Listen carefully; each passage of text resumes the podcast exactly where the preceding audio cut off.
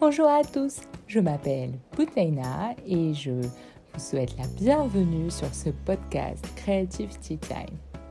Ce podcast est l'occasion de partager des moments avec des personnes inspirantes, de parler de prise d'initiative, de mentorat, de reconversion, de carrière ou de ressources mentales. Et aujourd'hui, je vous invite à découvrir la conversation partagée avec Laurence Benaïm, auteur, journaliste et biographe d'Yves Saint-Laurent. C'était un plaisir et un honneur pour moi de pouvoir réaliser cet épisode. Bonjour Laurence. Bonjour. Merci d'avoir accepté euh, cette invitation euh, sur, euh, sur mon podcast. C'est un grand honneur pour moi de pouvoir partager ce moment. C'est un grand honneur aussi pour moi. Oh, Merci parce que voilà, tu m'as écrit sur, sur Instagram et c'est fou aujourd'hui comme ça de, de pouvoir échanger comme si l'éloignement physique rapprochait, permettait d'autres choses aussi. Donc, oui. Cette invitation. C'est, euh, c'est pour ça, en fait, euh, j'ose et je suis toujours agréablement surprise. Du coup, ça ah, me permet. J'aurais pas osé avant le confinement le faire, mais finalement, comme quoi c'était possible. Ouais.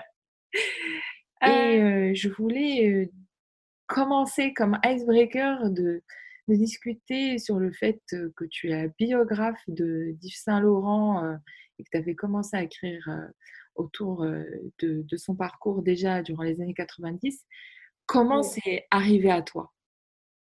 En fait, c'est arrivé parce que je, euh, je me suis retrouvée à, couvrir les collections, comme on disait à l'époque, pour le monde. Et puis, j'ai commencé à écrire sur, sur la mode à l'époque, la mode, euh, vraiment, c'était pas très à la mode. Enfin, ça commençait à l'être.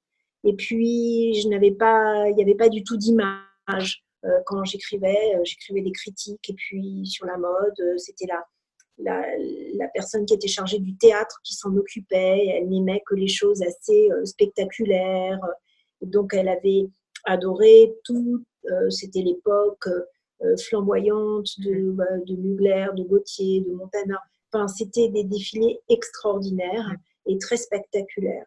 Et un jour, moi, on m'envoie comme ça au défilé euh, Yves Saint-Laurent en me disant, mais tu sais, Saint-Laurent, c'est complètement fini, has-been. Oh, c'est vrai qu'il était euh, plus du tout... Euh, dans le coup, Dans le coup, à l'époque, à, la mode, tout ça. Et en fait, j'ai eu comme une sorte de, de choc euh, peut-être parce que j'ai vu dans ces couleurs, il y avait des, couleurs incroyables, des espèces de couleurs qui se fracassaient les unes contre les autres, des bleus et des verts, des rouges et des roses et des violets. Et, euh, j'ai été, euh, oui, j'ai eu comme un, comme un véritable choc de cet homme dont on disait qu'il était fini. Je trouvais ça terrible et en même temps, j'ai ressenti une, la, la violence presque d'un fou, d'un hurlement de, de couleurs. Et j'ai commencé à écrire sur, sur lui. Il m'a écrit une lettre d'ailleurs, très belle. Et là, j'ai commencé à documenter tout son travail, à rechercher, à travailler, à aller dans les archives et à me, au fond, à travers euh, lui, à faire mon, faire mon goût. Ça s'appelle euh, quelqu'un qui, c'est quelqu'un qui m'a donné, euh, qui m'a ouvert la voie, qui m'a montré la voie de la beauté. Et donc, j'ai commencé à travailler, à travailler sur, sur son histoire. Et puis, sept ans plus tard, la première biographie est, parue. Mais en fait, c'était pour moi, Yves Saint-Laurent, c'était l'école du goût, de la beauté, de la sensibilité. C'est comme s'il m'avait révélé à moi-même. Et je l'ai rencontré ensuite, voilà, et c'est ensuite que j'ai que, le livre est paru. Et puis que depuis, je, n'arrête pas de, documenter son, son histoire, son, parce qu'il a un rapport à la vie, à la liberté, à la beauté, à la mort, à, tout ce qui me, me touche, euh, voilà, qui fait partie de, de mon histoire aussi. En tout cas, celle qui m'a permis de, de, de, me révéler et de, comme il a révélé des, des milliers, des, millions de, de, gens à travers son œuvre. Oui. Et voilà, c'est venu comme ça. C'est incroyable. Puis, c'est vrai que plus ça allait, plus je retrouvais des choses. C'est vrai que Yves Saint-Laurent est né à, à Oran. Mmh et mon père est d'origine, il est né aussi à, Oran. Et j'ai retrouvé peu à peu ce goût de, l'Afrique du Nord, ce goût de la Méditerranée, ce goût de, la lumière et de l'ombre à travers, à travers Yves Saint-Laurent. Il a, il, a quelque chose dans l'opulence qui est incroyable en fait. Mais je ne vais pas m'étaler parce que moi aussi je pourrais parler des heures de lui. Enfin, c'est quand, je c'est une, une, opulence, c'est une forme de, de, de démesure oui, ça. qui est à la fois joyeuse et désespérée. Et c'est ça. À la, la mélancolie de. Exactement. La mélancolie du, du, du, du, beau et d'un monde, d'un monde perdu, mais finalement qu'il a, qu'il a savouré, qu'il a célébré à travers euh, un faste, euh, un faste incroyable, mais qui n'a rien à voir avec euh, une opulence telle qu'on peut, qui n'est pas ostentatoire. Exactement. Je sais pas comment dire, c'est une opulence intérieure, nourrie par par des images, par des visions, par des, des hallucinations, par des rêves surtout, et par cet mhm. imaginaire incroyable. Je, vais oser euh, revenir sur quelque chose que tu as évoqué. Il t'a écrit après ce papier? Oui. Il m'a écrit et je dois dire que hum, cette lettre, je l'avais perdue et je l'ai retrouvée récemment. Et c'est vrai que euh, il y a quelque chose qui me touche beaucoup, c'est chez lui, c'est la manière dont, dont il a euh, écrit sa, sa, propre histoire. Et moi, je me suis toujours dit que, que j'aimerais écrire comme lui euh, faisait ses robes. Et pour moi, c'était un, un, véritable défi de les décrire et d'arriver avec des mots à cette simplicité-là, sans tomber justement dans la poésie couturière. Dans la grandiloquence dans la grandiloquence euh, tout à fait euh, datée.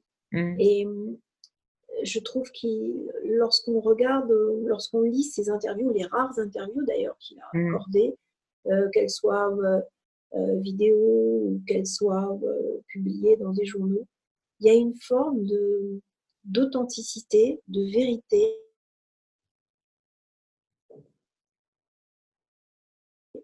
qui les rend euh, très contemplés à avoir parlé de, euh, d'allure plutôt que de mode, avoir démodé aussi la mode euh, d'une mm. certaine manière et à célébrer l'idée que la jeunesse, c'est un état d'esprit. il a démodé l'idée de jeunesse, il a démodé l'idée du futur, il a démodé sans faire justement de révolution, il a démodé plein de choses. Et pour célébrer le goût et l'amour de, la beauté et l'amour des femmes surtout. Et c'est le premier aussi à avoir, euh, en tant que couturier, dit que euh, la plus belle chose, c'est un corps nu. Donc, euh, il y a quelque chose de presque, on pourrait dire presque de destructeur en fond dans mm. son, mais en même temps autour de cette, de cette destruction, de cette noirceur qui était la sienne, il a construit euh, une histoire autour du fait euh, euh, d'habiller des, des, nus, de rendre les femmes aussi désirables que si elles étaient nues avec des vêtements. Et c'est ce jeu-là entre la peau et le vêtement, entre le, le corps et l'esprit qui me touche particulièrement, qui fait que c'est quelqu'un d'à part.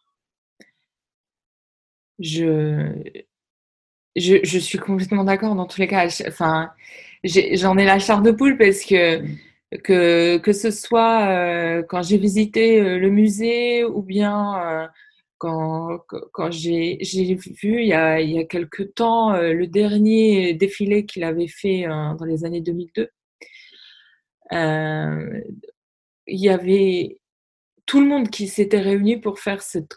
Enfin, c'est un défilé monstre qui avait été avec toutes ces muses pratiquement autour de lui. Et j'en ai eu la chair de poule parce que Enfin, c'est et on sentait l'émotion des, des, gens, même à travers un documentaire, et sa retenue, son incroyable retenue. C'est. C'était un, un, homme qui faisait pleurer l'autre. Donc, euh, c'était quelqu'un qui. Euh, euh, c'est vrai que même avant, j'ai vu des défilés, les défilés, les femmes allaient au défilé et elles pleuraient. Donc, il y avait quelque chose de, fou. Et dans ce défilé rétrospectif, qui est celui de ses adieux, il y a quelque chose, même si je le regarde encore, oui, je suis encore émue. Et, mais ce qui me touche, au fond, je vais te dire une chose, c'est que pour moi, Yves Saint-Laurent, il, est toujours, euh, il est toujours vivant dans ce qu'il a dit, dans ce qu'il a fait, dans son attitude. Et ce que je trouve un peu dommage aujourd'hui, c'est que bah, qu'il soit rangé comme ça dans, bah, dans le passé avec euh, les autres et que bah, dans quelque chose qui relève de plus de la poussière, alors que je sens que dans un champ de ruines, j'entends euh, sa voix et son regard euh, ne me quitte pas. Il y a quelque chose de, très violent, de très fort, de très euh, présent. Et je regrette que aujourd'hui, bien sûr, il y a eu des hommages, mais finalement, l'esprit Saint-Laurent, c'est pas c'est pas de l'ordre des rétrospectives, c'est de l'ordre de d'une attitude, la manière de, de, de vivre, de, de dénoncer certaines choses, c'est une forme de, combat.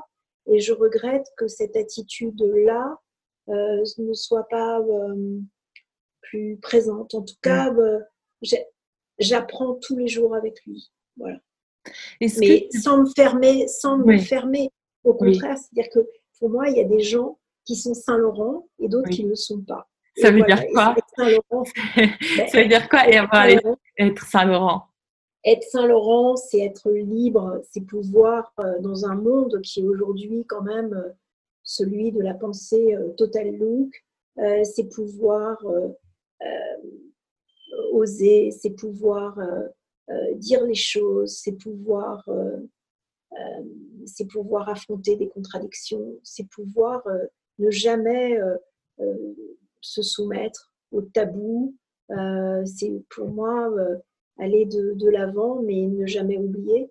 Donc c'est une forme de, de, mémoire en marche. Voilà, c'est ça, être Saint-Laurent. Euh... C'est pas de l'ordre de la conformité, de la soumission, de la bien-pensance, de, tout ça, de tout ce qui, ce contre quoi il a lutté d'ailleurs. Bah, c'est, je trouve qu'effectivement, il, a quelque chose, enfin, il avait quelque chose de très subversif et enfin, même pour son temps, au moment où il est sorti, enfin, il a continué à être hyper subversif, quoi qu'on en pense. Mais je, je, me posais la question, qu'est-ce qu'il penserait aujourd'hui de, de l'univers de la mode? Euh, Parce que elle a quelque chose de trop mode. Euh, et est-ce qu'aujourd'hui, lui-même ne serait pas décrié parce que euh, il avait une forme il, jouait avec euh, aussi les cultures et les civilisations. Il adorait ce, ce côté. sûr, parce qu'aujourd'hui, justement, ce qui est, c'est, euh, on est dans une époque de, bah, de jugement euh, sauvage, de, et alors il aurait sûrement des, des procès pour appropriation ah, culturelle. Exactement. Et, finalement, aujourd'hui, c'est un peu, c'est peut-être un peu dommage tout ça, alors que c'est un euh, Yves Saint Laurent, c'est d'abord un, roi nu, quelqu'un qui s'est mis euh, qui s'est mis à nu devant son, son époque, mais c'est le voilà, c'est euh, c'est quelqu'un qui qui a heurté la, bourgeoisie, qui a mis le souk au sens propre et au sens figuré dans les beaux quartiers. C'est celui qui a célébré la beauté noire avec avec passion, non pas euh, pour des raisons euh, d'opportunisme, mais euh, par, par amour absolu de toutes celles qui, qui étaient avec lui, pour lui, des femmes, des femmes Saint-Laurent. Et là, il a heurté la, la, la bourgeoisie et il a, il a dénoncé, il a dénoncé toutes les formes de, de racisme, mais sans avoir sans être obligé de, de, faire des manifestes, mais parce que c'était euh, naturel pour lui, c'était incarné, c'était euh, puissant, il ne faisait pas de, de, distinction du tout, jamais. entre, entre, toutes les, entre toutes les femmes. Il n'y avait pas de quota dans ces oui. C'était c'était naturel. C'était naturel. C'était toutes ces beautés du monde qu'il qu'il célébrait, toutes les peaux, toutes les chevelures, toutes les, les attitudes. Et il n'y avait jamais de, de calcul. C'était euh, la puissance de, euh, justement de ces, euh, de ces évocations, des rôles qu'il allait leur faire jouer pour qu'elles deviennent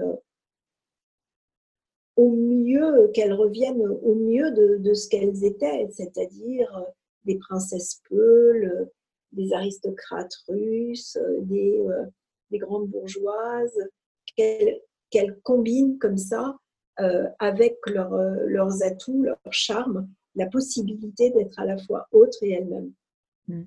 c'est peut-être pour ça qu'aujourd'hui, il n'est il est pas tant évoqué que ça. C'est que euh, avec ce côté aseptisé que peut avoir, ou très conformiste que peut avoir le monde de, la mode, si on l'invoque trop aujourd'hui, on serait tout de suite...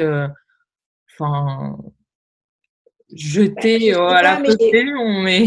Bah, je ne sais pas, mais j'ai l'impression que lui, de toute façon, c'est lui déjà c'est un lion et puis j'ai parfois l'impression que la mode ressemble à un mail envoyé à, avec dix personnes en copie et que personne n'a vraiment la force d'un point de vue. Et c'est mm. ça qui manque aujourd'hui.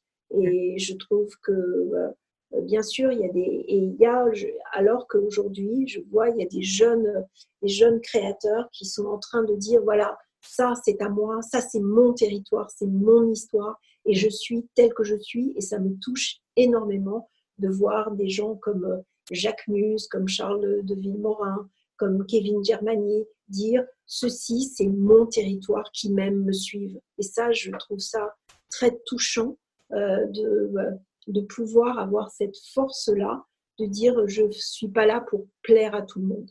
Mm. Parce qu'aujourd'hui, euh, euh, la mode est devenue trop, elle, elle, elle doit trop euh, s'excuser, elle est trop dans la repentance et elle, elle a confondu son, son histoire avec celle des, avec celle des réseaux sociaux. Donc aujourd'hui, euh, voilà, j'aime bien l'idée qu'il y ait des, euh, des petites euh, des, des, petits mondes qui sont en train de, de, de, se créer comme ça et qui sont des, des îlots de, de personnalité, des îlots singuliers. Et je pense que l'avenir euh, est lié à cette, euh, cette reconquête-là euh, par des individualités qui, euh, qui, vont, euh, qui vont, non pas contre, mais qui s'affranchissent de ce pouvoir euh, tentaculaire du, du on, voilà, et qui se disent je. Hmm. Et Saint-Laurent, c'est le, jeu, exactement. le jeu et le jeu. c'est exactement ça, j'allais dire. C'est très Saint-Laurent de, de, réclamer le jeu. voilà. Le jeu avec un U ou sans. c'est ça. Est-ce que euh, écrire, parce qu'on a, tu, as évoqué la question de, sa noirceur aussi, est-ce que écrire euh, sur lui euh, demande de ta part de l'admiration ou, de l'empathie?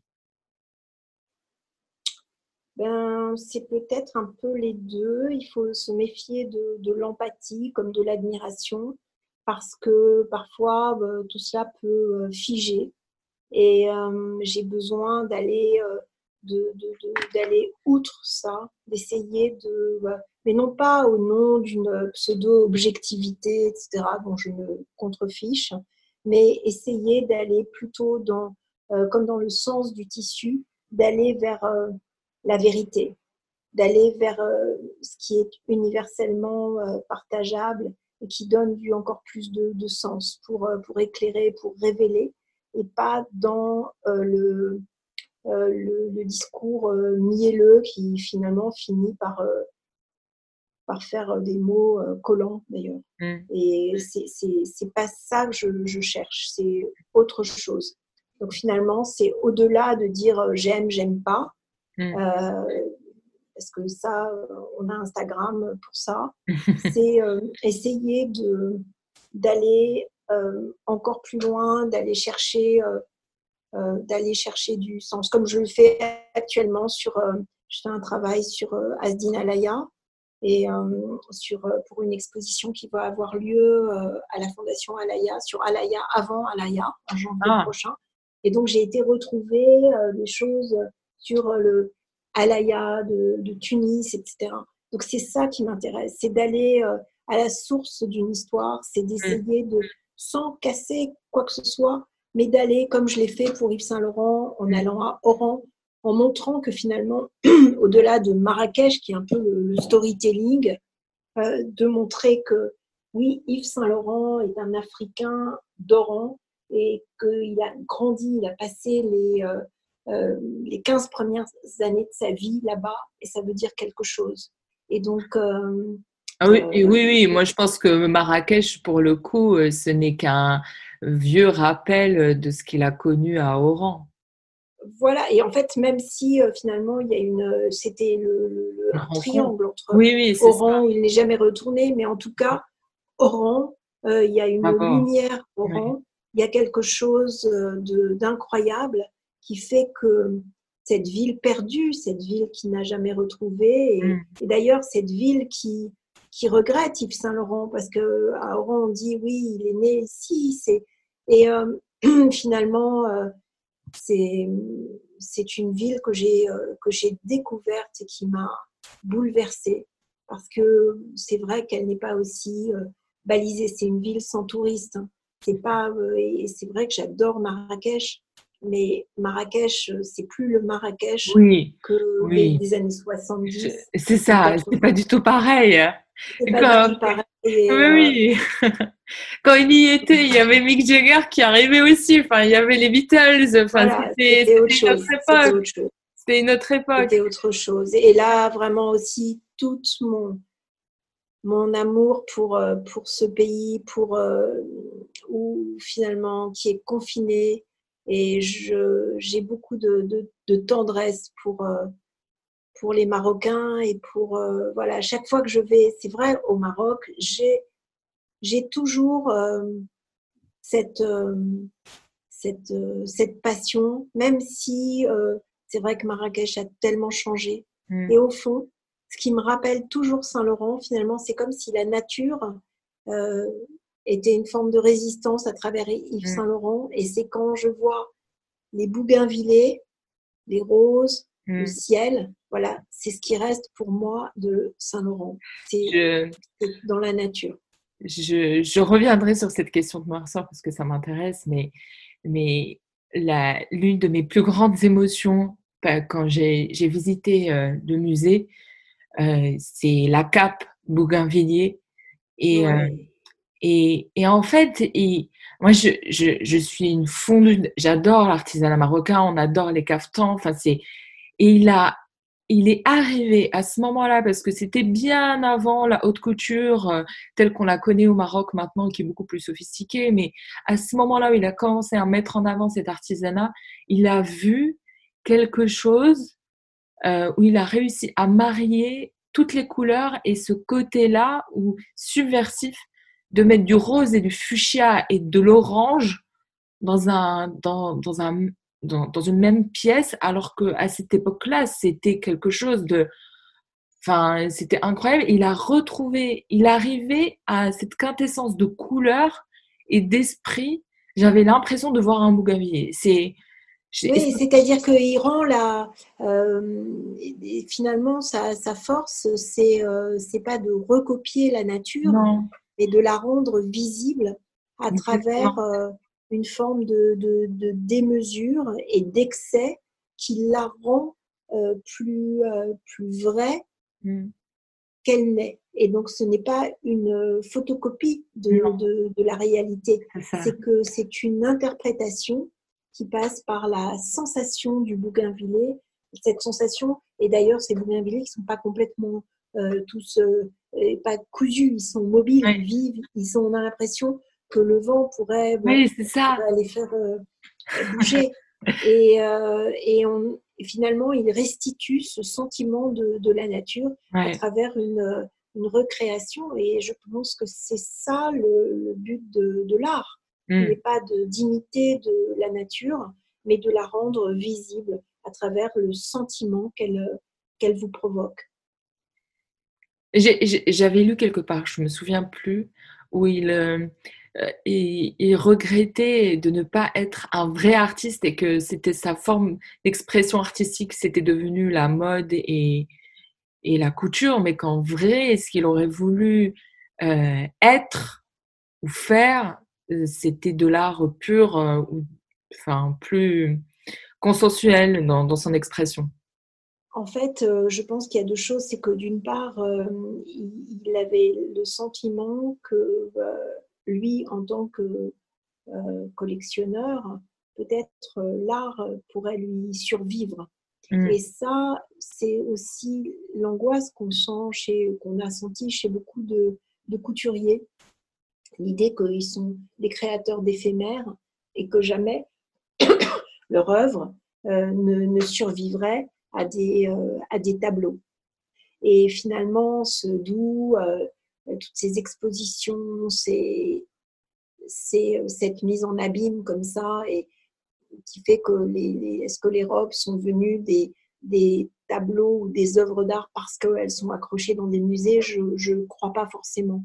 Mais c'était lié aussi à cette, euh, à cette volonté de, de, de, survivre, que son nom lui, euh, lui survivre et l'idée qu'un un, un, artiste euh, n'est pas là pour que euh, d'autres fassent. Il n'y a pas de, de, collection Matisse ou de collection Picasso après Picasso. C'est son œuvre s'arrête.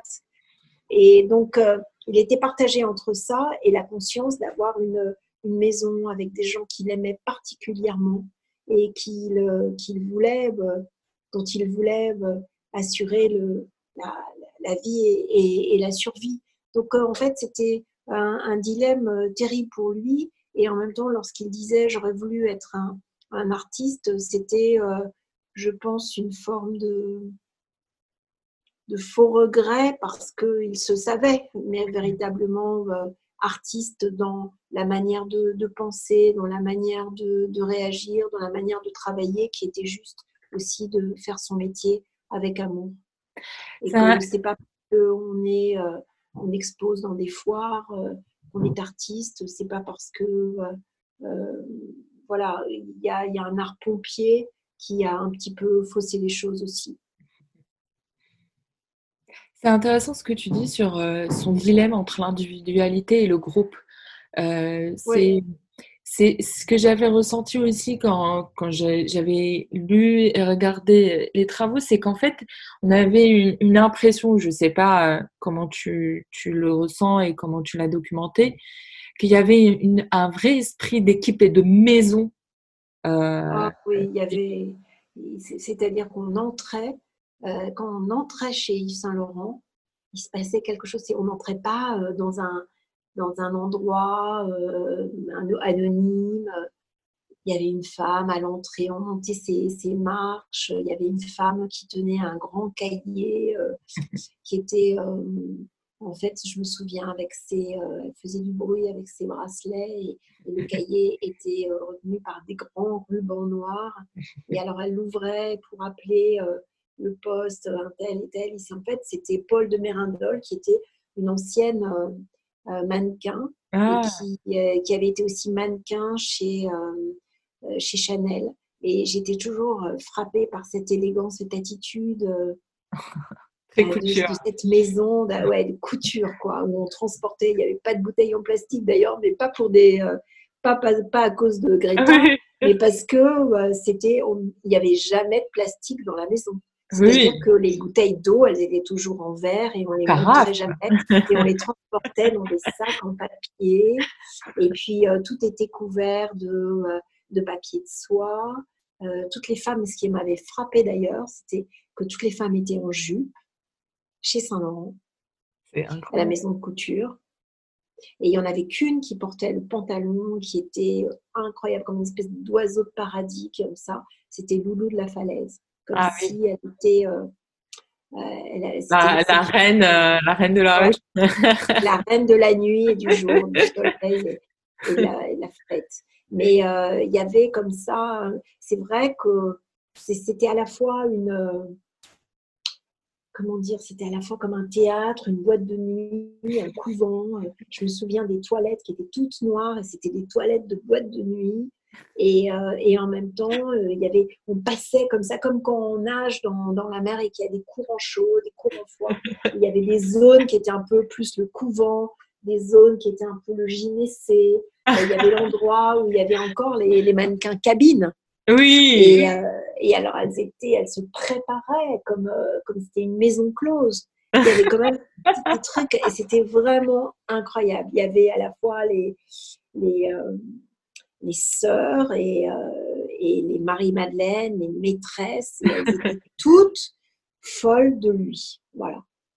Et c'est un peu ça. En fait, au-delà de l'esprit d'équipe, c'est qu'il y avait une forme de, enfin, d'idolâtrie. Et, bah, en fait, tout d'idolâtrie.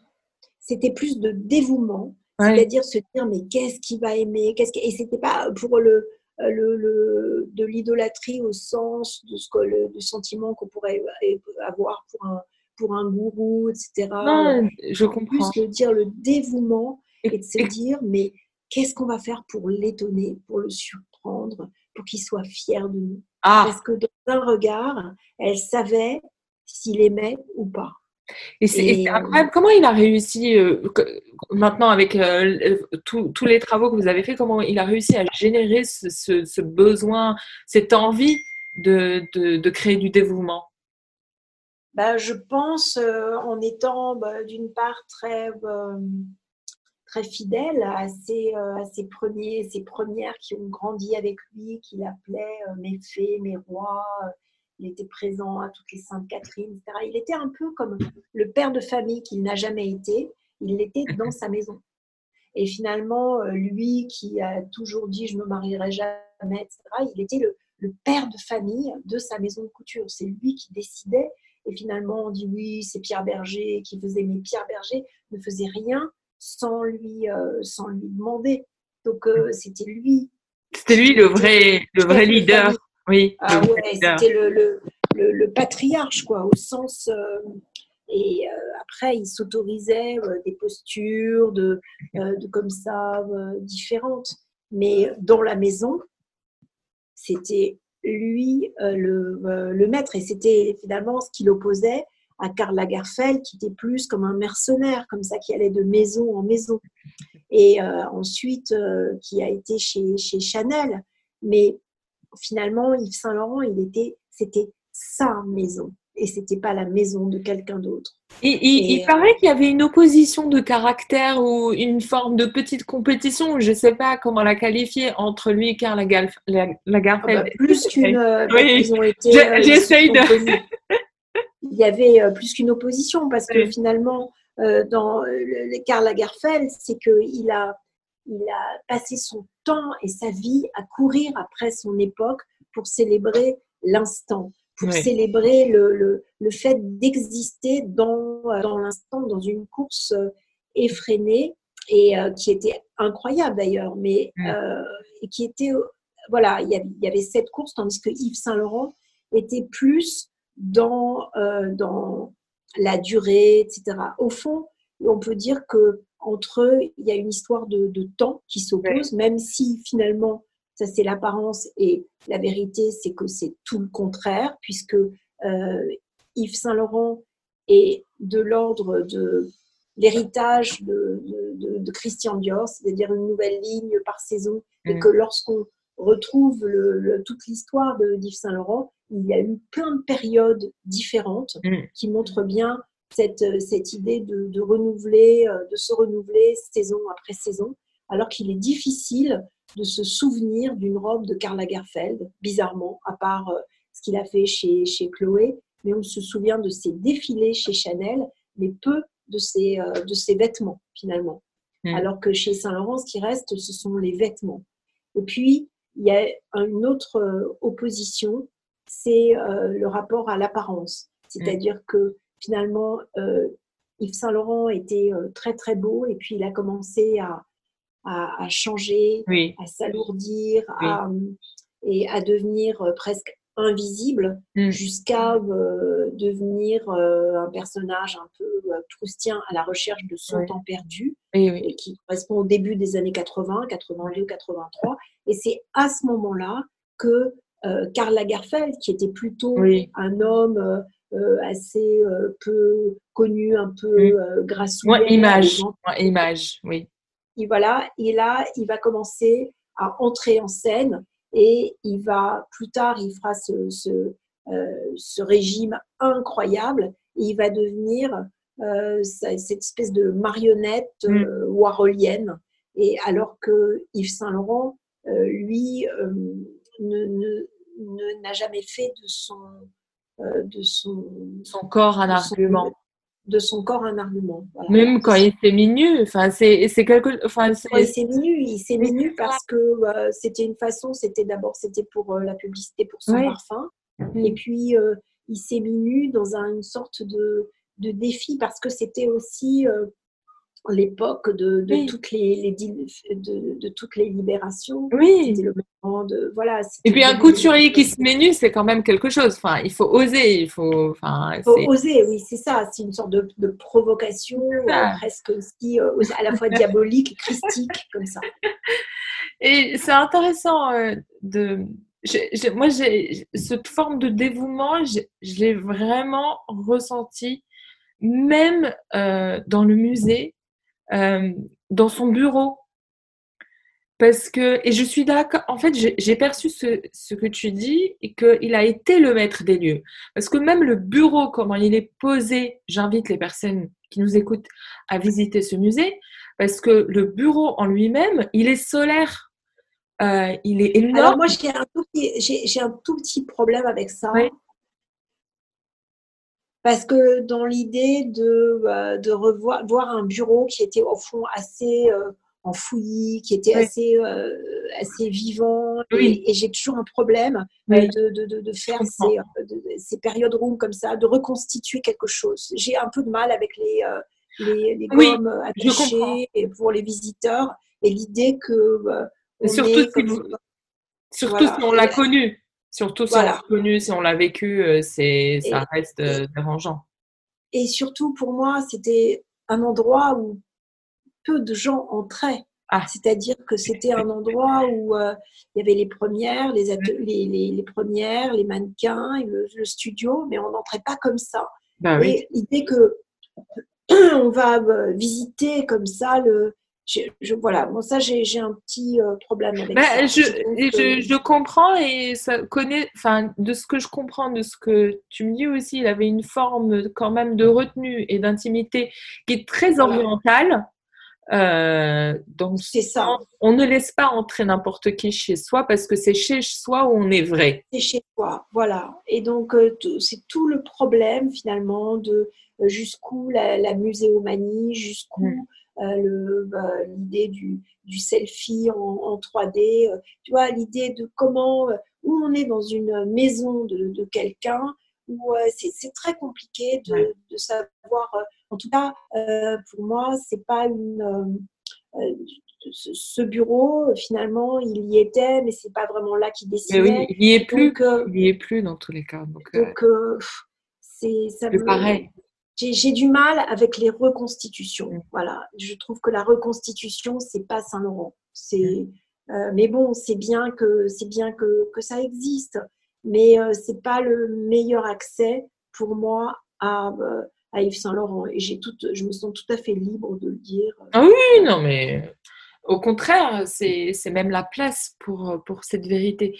Et comment tu arrives, du coup, quand tu travailles, que ce soit euh, sur euh, ses biographies ou bien pour euh, Alaya, comment tu arrives à travailler Parce que ça doit en être fait, Mon travail, c'est de, de chercher, quoi. Et à la fois de, de, retrouver des gens, de retrouver des histoires, d'aller dans, dans, des lieux, de, de, sentir. Je suis comme un, un profiler, je suis comme une enquêtrice, mais un peu particulière. Je, je, j'essaye de, de, toujours utiliser mon, mon, métier, qui est celui de, journaliste, au service d'autres choses, qui est la vie, le récit, la sensibilité, les contradictions, de sentir, de, ressentir, oui, l'émotion d'abord.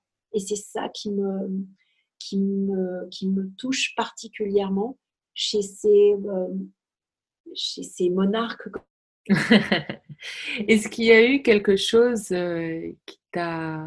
Comme ça, de, de l'éphémère, ces rois perdus, ces, ces anges déchus, ces, ces, euh, euh, ces, adorateurs incompris, adorés que sont les, les couturiers? Est-ce que tu as eu des, des moments de très grande frustration où, où tu n'as pas eu de réponse? De très grandes frustrations dans mon histoire? Non, dans l'écriture en fait, dans le processus d'écriture. Bah, c'est euh, le processus d'écriture. Parce que si j'avais une réponse, je, je n'écrirais plus. Donc euh, j'ai toujours besoin de, de, de, chercher. Je ne sais pas comment dire. C'est que si ne pas chercher, c'est trouver, c'est euh, c'est renoncer. Donc euh, j'aime bien l'idée de, moi j'aime beaucoup l'idée de, euh, de partager aussi les, les, choses et de travailler. Par exemple, il y a des gens merveilleux chez, euh, chez Dior Parfum qui travaillent sur les cahiers du patrimoine de, mmh. de, de Dior. Mmh. Et ça m'intéresse toujours d'aller retrouver des histoires, d'aller de travailler avec eux pour aller retrouver voilà, une lettre de, qui montre que, que euh,